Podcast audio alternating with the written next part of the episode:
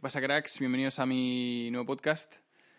Eh, hace como media hora o así he terminado de grabar este mismo podcast eh, sobre el sistema educativo español. Lo que pasa es que me ha salido una hora y cuarto más o menos de podcast. Y, o sea, no me he dado cuenta. Me he puesto a hablar y me he tirado una hora y cuarto hablando aquí yo solo en mi salón. Y no sé. Entonces eh, me lo he vuelto a escuchar en plan así rápido y me he sacado las ideas principales y voy a grabarlo otra vez, pero que me dure mucho menos. Es que, o sea, seguro que no hay nadie que me quiera escuchar una hora y cuarto hablando sobre el sistema educativo español. Así que voy a intentar hacerlo bastante más corto y, ir bastante más al grano eh, con las cosas. Entonces, eh, hago esto porque, o sea, hago este podcast porque me parece súper, súper, súper importante la educación a la hora de organizar a la sociedad. O sea, me parece que la sociedad se basa en la educación que ha tenido. Por ejemplo, tú, eh, si quieres instaurar ahora que la gente empiece a reciclar, y a la gente de 30, 40, 50 años va a ser prácticamente imposible que se conciencien así de manera heavy y se pongan a reciclar en serio. En cambio, si tú se lo enseñas a chavales de 5 años o de 7, van a reciclar durante toda su vida porque va a estar dentro de ellos. Y así con todas las cosas. O sea, la educación es súper, súper, súper importante. Ahora, voy a hablar sobre el sistema educativo español, que es el que yo he vivido. O sea, yo no os voy a dar una opinión aquí súper concreta y súper estudiada y súper no sé qué. Simplemente voy a hablar desde mi experiencia. Yo estudié en un colegio privado en Aravaca, se llama Santa María de los Rosales, y sigue un sistema educativo español, o sea que no puedo hablar de otra cosa. Esto es lo que he vivido. Y mm, la forma en la que voy a estructurar este podcast es más o menos siguiendo un orden cronológico. O sea, voy a hablar primero de infantil, primaria, la ESO y tal, y ir un poquito como analizando lo que me parece mal, en plano, lo que creo que está mal hecho de, de, cada, de cada etapa. Entonces, de los primeros años es decir, de infantil realmente eh, no me acuerdo de prácticamente nada. O sea, tengo como recuerdos tontos. Así que tampoco puedo decir muchas cosas. Lo único que, quiero decir, que es algo además que me sorprende un montón, es que no entiendo por qué hay gente que a los chavales de 4, 5 años, 3, 4, 5, les hablan como si fuesen perros. O sea, tú entras en casa y ves a tu perro y empiezas con esta voz de ¡Uy, no sé qué! ¿Cómo estás? Hola, bonito, tal. Y yo, como cuando ves un bebé o yo qué sé. Pero, tío, un chaval de 3, 4, 5 años ya razona. O sea, que vale, que no es un ser humano ahí ah, súper completo, pero razona bastante. Y además creo que para ellos es bastante bueno y, en plan, y para su desarrollo que les hables como personas, no como si fuese un perro. Pero bueno, esto, esto no, tiene mucho que ver, ¿vale? Pero es que es algo que me sorprende un montón. Y bueno, ya hablaré de, en plan, de la educación de los niños en otro podcast, porque también es un tema que me interesa bastante. Entonces, vamos, que de, de infantil no puedo decir mucho aunque es una etapa muy importante y, es una etapa en la que hay que ser muy concienzudo con lo que les enseñas, pero bueno. Pasamos a primaria, vale. Primaria, para mí, los primeros años de primaria son los mejores del sistema educativo español. Son los que mejor están hechas las cosas. ¿Por qué? Porque no te enseñan simplemente cómo hacer las cosas, sino que también te enseñan el por qué, que es algo que luego, eh, lamentablemente, se pierde. O sea, te enseñan, yo qué sé, las fracciones, y, no te enseñan simplemente las operaciones con fracciones. Bueno, no sé a qué edad te enseñan las fracciones, pero vamos, que es a principios de primaria. Y, te enseñan no solo las operaciones con fracciones, sino qué es una fracción, de dónde viene, por qué se usa, para qué sirve. O sea, todas estas cosas que luego más adelante no te explican, a principios de primaria sí te lo explican, tío. Y me da rabia que luego se pierda. Y así con todas las asignaturas. En lengua te enseñan el ciclo del agua, o sea, cosas como súper importantes, no sé, que en plan, que, que, te marcan para el resto de tu vida y porque, porque las sabes de verdad, porque las conoces. O sea, tú perfectamente sabes lo que son seis octavos de una pizza, pero si te digo que me expliques lo que es una matriz, seguramente no me sepas decir lo que es, ¿sabes? Es como que tienes un conocimiento real de esas cosas. Entonces, este sistema de explicar bien las cosas sigue hasta que se introducen los exámenes, que yo creo que es en tercero de primaria, si no me equivoco. Al menos en mi colegio me suena que era por esa época. Porque antes se hacían controles, antes de esa edad se hacen controles, pero vamos, un control realmente no te ponen nota, es como para saber si te estás enterando o no de las cosas. Pero los exámenes ya son que te ponen nota. Y con los exámenes empieza el sistema de memorización. Entonces, la forma en la que funcionan los exámenes en el sistema educativo español es memorizar cosas, vomitarlas en el examen, olvidarte de ellas, memorizar cosas, vomitarlas en el examen, olvidarte de ellas, etcétera, etcétera, etcétera, así hasta que acabas tu vida estudiantil. O sea, literalmente funciona así. Entonces, en el marco teórico de una asignatura, vale, pues tienes que memorizártelo, lo memorizas. Pero es que el marco práctico también, o sea, no solo aprendes eh, la teoría, sino que en lo práctico también aprendes de memoria cómo hacer una cosa. O sea, en matemáticas, eh, siento que de todo el coñazo con matemáticas, pero es que es el ejemplo más claro para explicar los fallos del sistema educativo. En matemáticas llega un momento en el que te enseñan, vale, esto es así y esto hace este por este por este por este, hace este. Pero no te dicen por qué. Entonces tú te tienes que memorizar que haciendo esa serie de pasos te da una serie de números. Pero no entiendes para qué sirven esos números, por qué te han dado eso, de dónde viene todo eso. O sea, no lo entiendes. Tú simplemente lo haces. Entonces, realmente lo único que haces en el colegio es memorizar. Has pasado de aprender cosas a memorizar cosas en un marco de un año. O sea, de segundo, finales de segundo primaria, primeros de tercero primaria, te acabas de cargar el sistema educativo. Y claro, es, es una cagada. Además que es que los exámenes en sí solo sirven para medir la capacidad que tiene un chaval de memorizar. Todas las demás capacidades que una persona puede tener se pasan por alto. O sea, igual una persona tiene un pensamiento lógico que te cagas o tiene una capacidad de visión espacial que te cagas, pero a ti te da exactamente igual porque lo único que quieres saber es si el chaval es capaz de memorizar o no. Y eso, ¿cómo lo ves?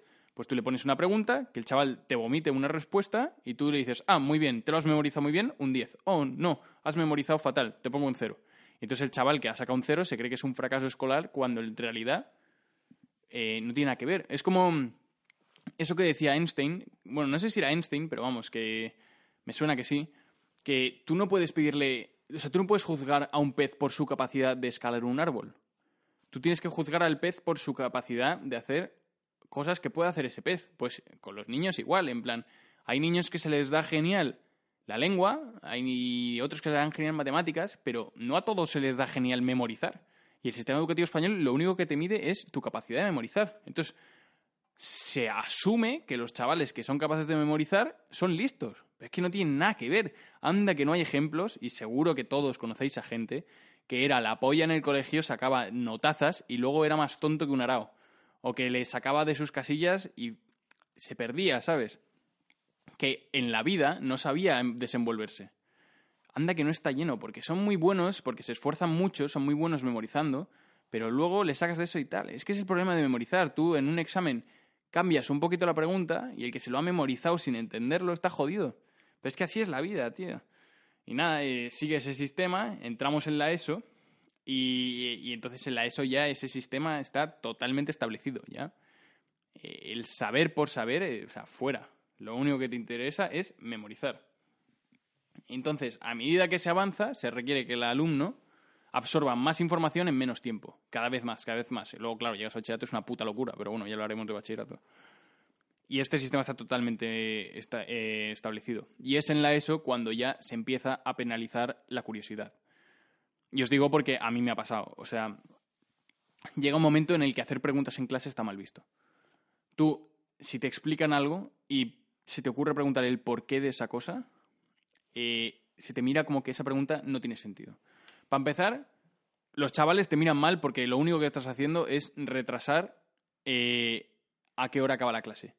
Porque los chavales han entendido que esto por esto, por esto, por esto, por esto es esto. Y muy bien, y es muy fácil, y todos lo entendemos. Pero a todo el mundo le suda la polla de dónde viene eso, ¿sabes?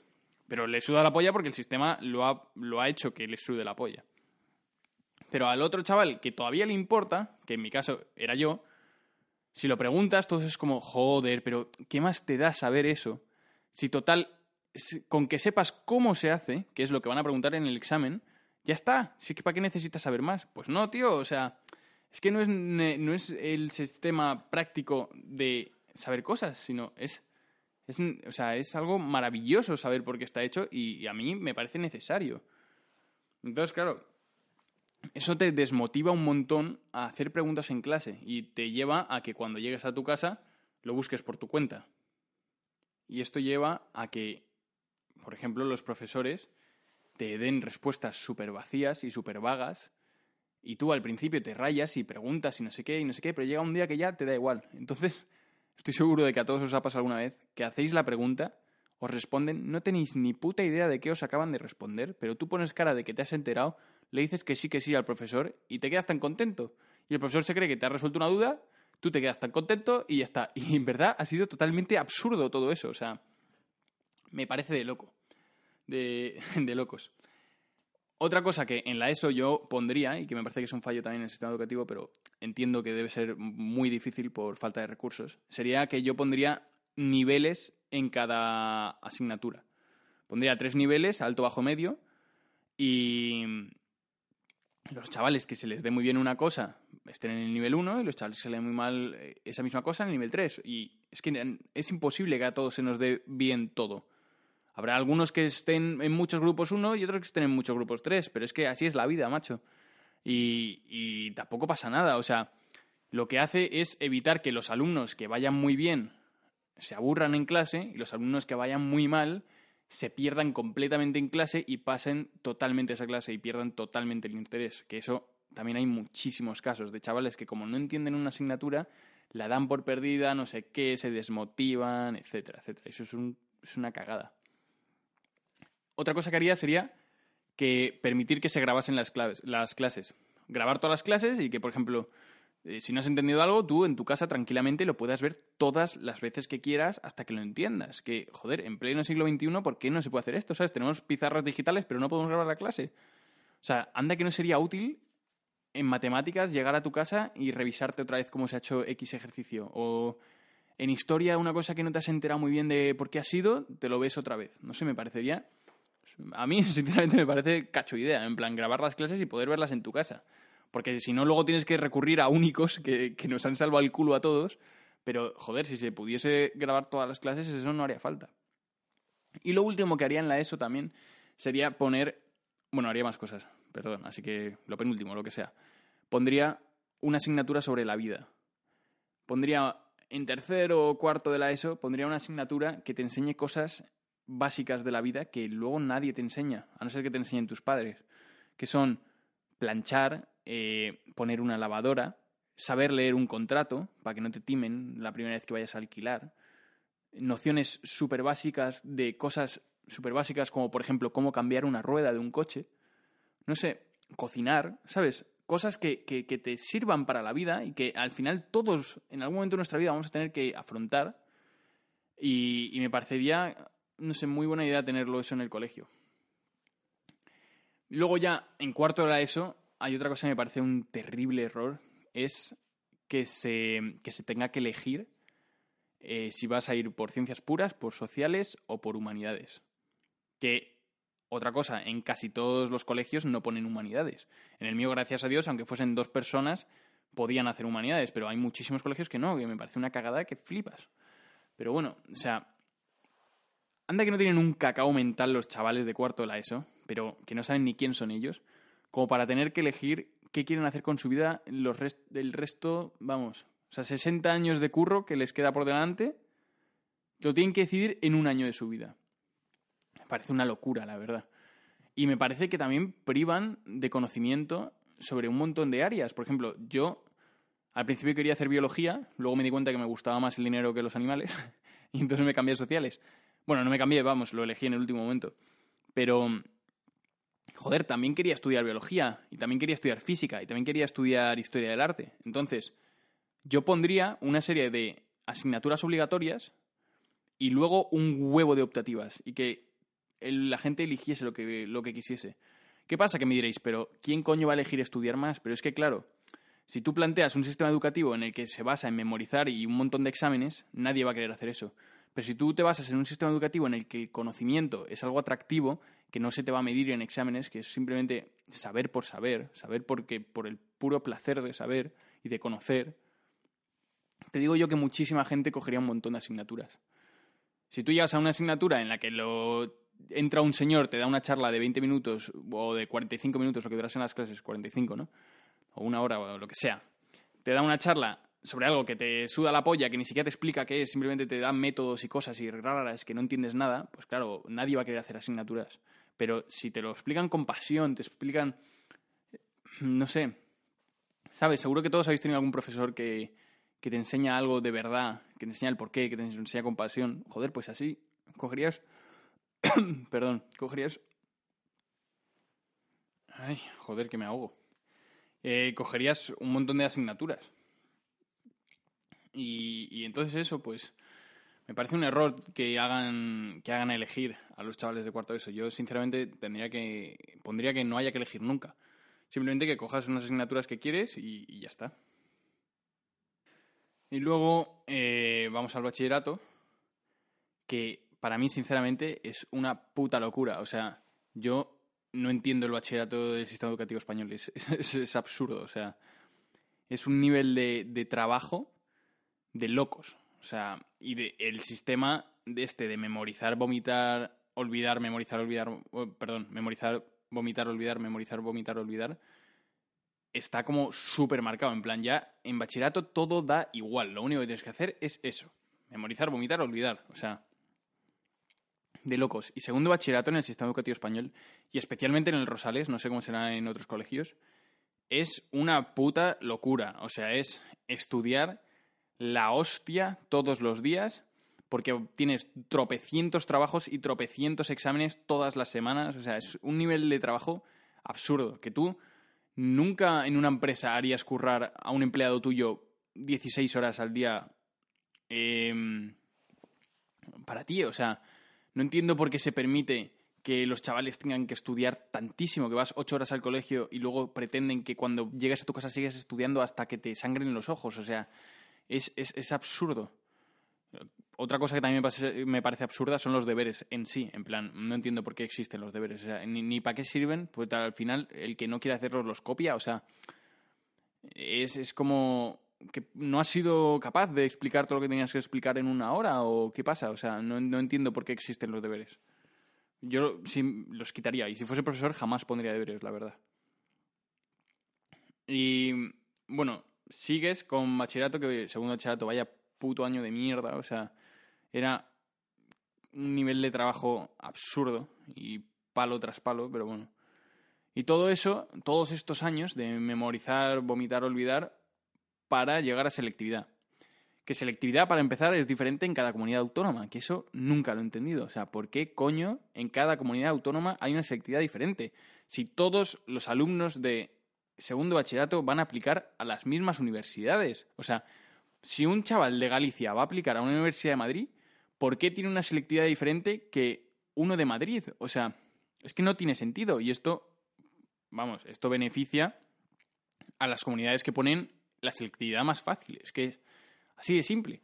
Y pasan casos de gente de Madrid que se tiene que ir a estudiar a Pamplona porque no le da la media, pero gente de Canarias que viene a Madrid porque su selectividad era más fácil. Que, o sea, he puesto ejemplos aleatorios, ¿vale? En plan, puede ser cualquier comunidad autónoma, pero vamos, que sabéis que esto pasa. Y, me parece de locos, la verdad. Si yo si fuese presidente del gobierno, o sea, pondría la misma selectividad, vamos, quería como mi primera medida, o sea, la misma selectividad para toda España. Me, me, me parece de coña. Otra cosa que me parecía de coña, pero gracias a Dios lo quitaron, es que religión contase para la media. Pero bueno, eso ya lo quitaron, pero o sea, de locos también. Luego selectividad, no sé cómo será en otros colegios y cómo habrá sido para vosotros, pero a mí me resultó mucho más fácil que el colegio. O sea, es que en el, en el Rosales, tío, nos daban palos, o sea, en segundo de bachillerato no te ayudaban con nada, te daban hostia tras hostia. Y luego selectividad, pues, pues ¿qué quieres que te diga? No sé, me pareció facilísimo, o sea, como que no tenía nada que ver. En, economía en el colegio, por ejemplo, me acuerdo que saqué un 6 en bachillerato y, a mí me flipaba la economía y sabía un huevo de economía. Pero nada, saqué un 6 y luego en selectividad saqué un 10, tío. O sea, y con lo mismo con la historia. O sea, saqué un 9.25 o así en selectividad de historia. O sea, que no tenía nada que ver. En plan, joder, si sabes, pues lo sabes. No es simplemente memorizar exactamente lo que te están diciendo. Y lo último de lo que quería hablar también es de la importancia de los profesores. Que es que no se aprecian, de verdad. En plan, está muy poco muy poco valuado. No, ¿valuado se dice? Muy poco valorado, perdón.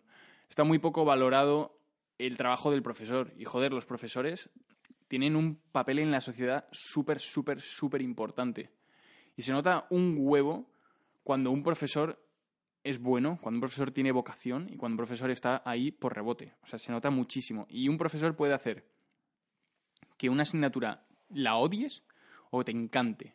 Independientemente de a ti, de si a ti esa asignatura ya te gustaba o no. O sea, es, es, de coña. Por eso pondría bastante más difícil el, el, poder ser profesor. O sea, no, no, no sé, haría alguna especie de examen o algo así. No una oposición, pero algo en plan que demuestre que, realmente quieres eh, ser profesor y que no estás ahí simplemente por rebote. Luego también, joder, es que hay una cosa que la gente no se da cuenta, que es que los, los profesores también son psicólogos, en cierta forma. O sea, pasa muchísimo que los alumnos acudan con problemas personales a los profesores, porque ven una figura de autoridad o de conocimiento o lo que sea ahí que, ellos no tienen. Y, y un profesor puede marcar mucho, mucho, mucho el rumbo que va a tomar tu vida. Y eso creo que esto es todo lo que tengo que decir. Lo he intentado resumir lo más que podía. O sea, no os podéis imaginar cómo era el otro podcast, de verdad. O sea, pero bueno. Eh, espero que os haya gustado. Y nada, un abrazo, cracks, que sois unos putos cracks todos. Venga, chao.